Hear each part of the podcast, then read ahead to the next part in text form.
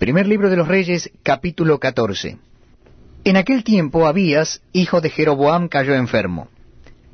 Y dijo Jeroboam a su mujer, Levántate ahora y disfrázate, para que no te conozcan que eres la mujer de Jeroboam, y ve a Silo. Porque allá está el profeta Ahías, el que me dijo que yo había de ser rey sobre este pueblo. Y toma en tu mano diez panes, y tortas, y una vasija de miel, y ve a él, para que te declare lo que ha de ser de este niño.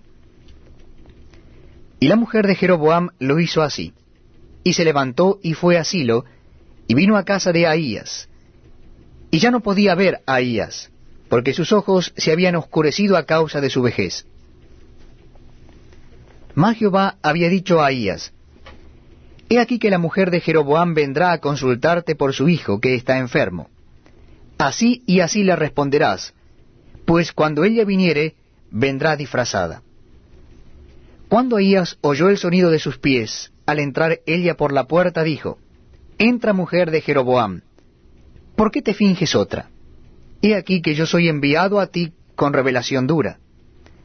Ve y di a Jeroboam, Así dijo Jehová Dios de Israel, por cuanto yo te levanté de en medio del pueblo, y te hice príncipe sobre mi pueblo Israel, y rompí el reino de la casa de David, y te lo entregué a ti.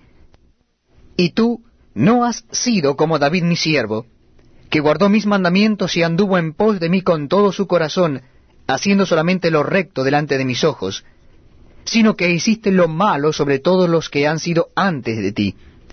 Pues fuiste y te hiciste dioses ajenos e imágenes de fundición para enojarme, y a mí me echaste tras tus espaldas. Por tanto, He aquí que yo traigo mal sobre la casa de Jeroboam, y destruiré de Jeroboam todo varón, así el siervo como el libre en Israel. Y barreré la posteridad de la casa de Jeroboam, como se barre el estiércol hasta que sea acabada.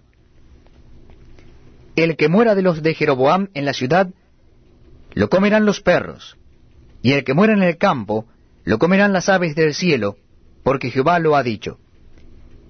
Y tú levántate y vete a tu casa, y al poner tu pie en la ciudad, morirá el niño.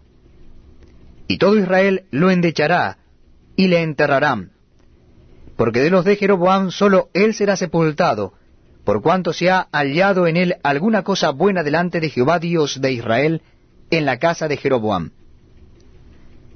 Y Jehová levantará para sí un rey sobre Israel, el cual destruirá la casa de Jeroboam en este día, y lo hará ahora mismo.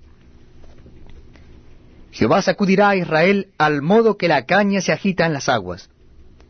Y él arrancará a Israel de esta buena tierra que había dado a sus padres, y los esparcirá más allá del Éufrates, por cuanto han hecho sus imágenes de acera, enojando a Jehová. Y él entregará a Israel por los pecados de Jeroboam, el cual pecó y ha hecho pecar a Israel. Entonces la mujer de Jeroboam se levantó y se marchó, y vino a Tirsa. Y entrando ella por el umbral de la casa, el niño murió. Y lo enterraron y lo endechó todo Israel conforme a la palabra de Jehová, la cual él había hablado por su siervo, el profeta Ahías. Los demás hechos de Jeroboam, las guerras que hizo y cómo reinó, todo está escrito en el libro de las historias de los reyes de Israel. El tiempo que reinó Jeroboam fue de veintidós años, y habiendo dormido con sus padres, reinó en su lugar Nadab, su hijo. Roboam, hijo de Salomón, reinó en Judá. De cuarenta y un años era Roboam cuando comenzó a reinar, y diecisiete años reinó en Jerusalén, ciudad que Jehová eligió de todas las tribus de Israel, para poner allí su nombre. El nombre de su madre fue Naama Amonita.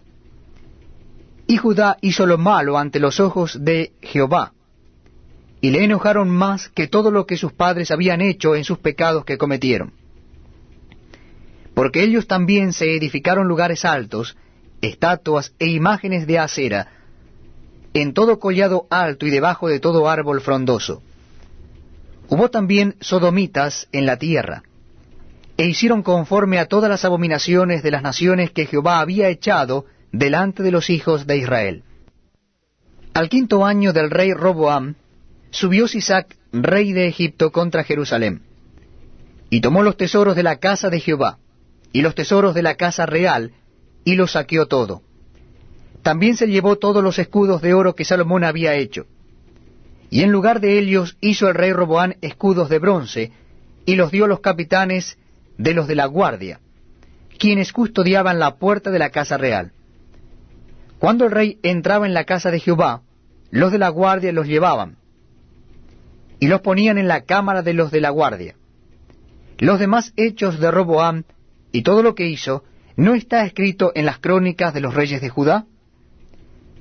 Y hubo guerra entre Roboam y Jeroboam todos los días. Y durmió Roboam con sus padres, y fue sepultado con sus padres en la